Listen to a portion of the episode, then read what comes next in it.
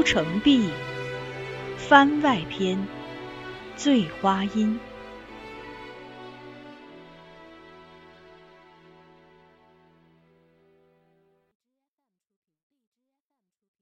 心腹，冯夫人最后勉强允许圆圆进门，完全是看在她腹中孩子的份上。迎亲之前，她一想起圆圆第一件的家事，就摇头叹息，不时抹泪。而过门后的圆圆也每每有惊人之举，一大清早就不见人影，临近中午时回来，捧着一盆在河边洗完的衣服，赤足在院中跑来跑去扫地晾衣服，渴了便奔到井边吊起一桶水扬面就喝，为捉一只逃跑的鸡，可以爬到屋顶上去。冯夫人为此委婉的劝他，他却浑然不晓有何不妥。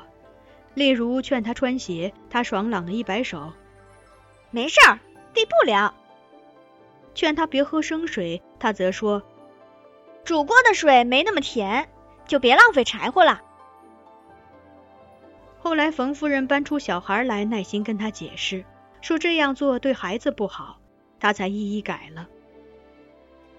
此外，他还有许多坏习惯，例如喝汤太大声，偶尔说粗话之类。常让冯氏母子看得面面相觑，无言以对。不过，她有个最大的优点，她真诚的爱着她的丈夫和婆母，并且不吝于表达。为了让冯京和冯夫人觉得开心，她愿意为他们做任何事，虽然往往做过了头。为冯京磨墨，会让墨汁飞溅到他脸上。为婆母捏肩捶背，会疼得冯夫人暗暗朝儿子使眼色，示意他让圆圆停止。圆圆是个好孩子。后来冯夫人私下跟冯京说，叹叹气，虽然有一些坏毛病，但你慢慢教他，让他改过来就是了。冯京很高兴，母亲终于肯接纳圆圆。逐步去教圆圆改正以前的习惯，而他也确实在认真的学。不过，总有一些内容是屡教不改的，比如他对他的称呼。大概因为冯京一开始告诉他的就是他的大名，他后来便对他直呼其名，不论有人没人，见了他都会立即欢欢喜喜的唤京。你不应该这样称呼我。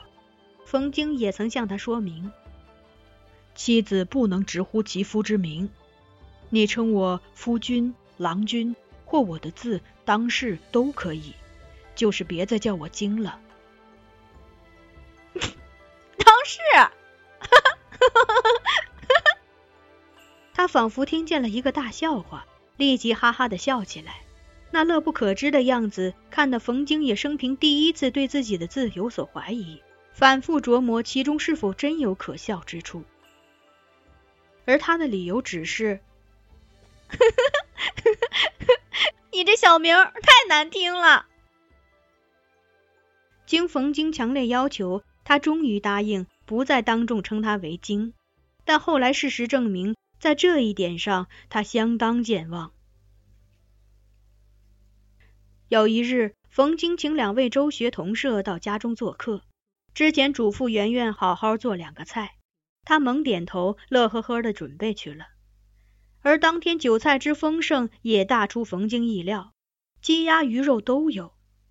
彼时他们家境不算好，冯京暗自诧异，不知圆圆怎么有足够的钱买来这些。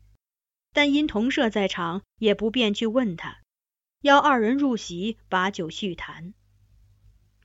酒过三巡。圆圆忽然挺着大肚子从内室冲了出来，捧着一盘螃蟹，喜滋滋的摆在桌上，朗声笑对冯晶说：“晶，这是我刚做好的，快请你的朋友尝尝。”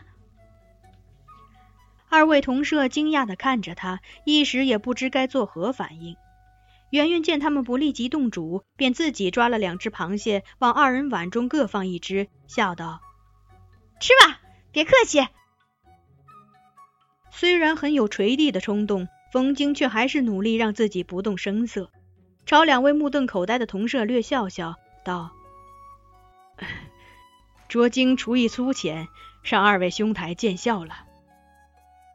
同舍也忙陪笑，礼貌的称赞：“啊，嫂夫人手烹佳肴，美味非常。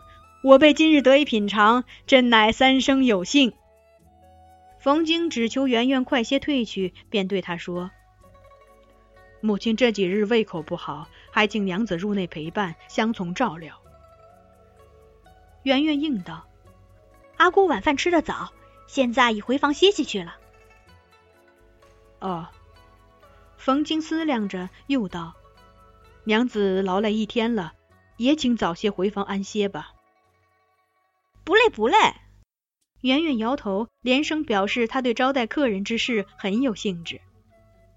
你朋友难得来做客，我哪能躲在房中偷懒呢？再说，我就怕闲着。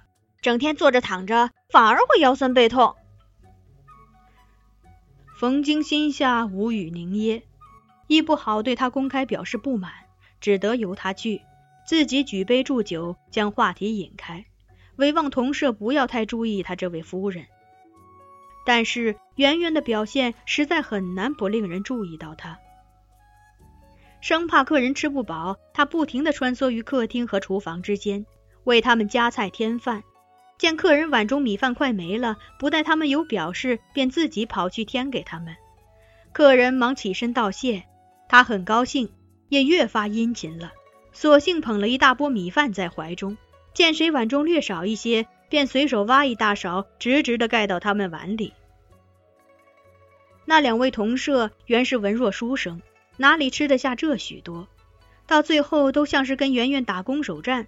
在圆圆虎视眈眈下，以手遮挡着饭碗，且不敢走神，唯恐一不小心手略移开，就会又被他盖满一勺。好容易挨到饭局结束，二位同舍落荒而逃后，冯京才斟酌着词句，竭力劝圆圆以后不要在家中有男客时露面。圆圆大为不解，为什么？我爹的朋友来家中做客，我妈就是这样招待他们的。冯京估计跟他说那些男女大防和礼节一致之类的大道理，他也不会懂，便找了个简单的理由：“我不喜欢你被别的男人看见。”小气！他大笑起来。怕什么呀？反正他们看到得不到。冯京彻底放弃，抹着额头上的汗坐下，暗暗叹息。面对着一桌残羹冷炙，他忽然想到起初的疑问，遂拿来问圆圆：“你今日怎能买得这么多肉食？是娘给了你许多钱了吗？”他摇头笑道：“，你猜。”冯清想想还是没答案，猜不着。圆圆笑得更开心了，得意的朝他伸出两手，在他眼前不住的晃。他顿时留意到，他手腕上空空的，平日从不离身的金串不见了。他一把抓住他素日戴金串的手腕，问：“你把金串卖了？”他愣了愣，然后又笑了：“哼，是呀，卖了不少钱呢。”他脑中轰鸣，一时间说不出任何话来，但觉身体微颤，全身的血液似乎在逐渐冷去。他紧捏圆圆的手腕。无意识的加大着力度，直到他大声呼痛，他才愤而撒手，拂袖离去，将自己锁在书房内，任凭圆圆怎样敲门恳求都不开。这是圆圆首次见他发脾气，连声呼门而不见他回应之下，开始哭泣，一臂哭着，一臂扶着门滑倒在地，惊动了已睡下的冯夫人。她披衣而起，过来查看。须臾，冯夫人发出一声惊呼，大力拍门，唤道：“快开门，圆圆不好了！”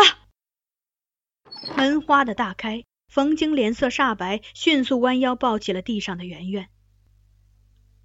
他有早产的迹象，幸而救治及时，冯氏母子请来大夫稳婆，一番忙乱之后，胎儿好歹是保住了。待众人退去后，冯京坐在圆圆床前。黯然向她道歉：“对不起，今日之事是我不对。”圆圆摆手，含泪伸手到枕下摸索。少顷，摸出了那个冯京熟悉的金串给他看。我没有卖，他轻声说：“我是跟你说笑的。早晨我去江边捉螃蟹了，捉了很多，卖了一些，用那些钱买的鱼肉。因为要干活，怕丢了金串，所以没有带。”冯京有泪盈眶，轻轻拥她入怀，郑重在他耳边承诺：“圆圆，以后我会好好待你，不会再让你过得这样辛苦。”而他在他怀中满足的闭上眼，微笑道：“我不辛苦，只要你让我在你身边。”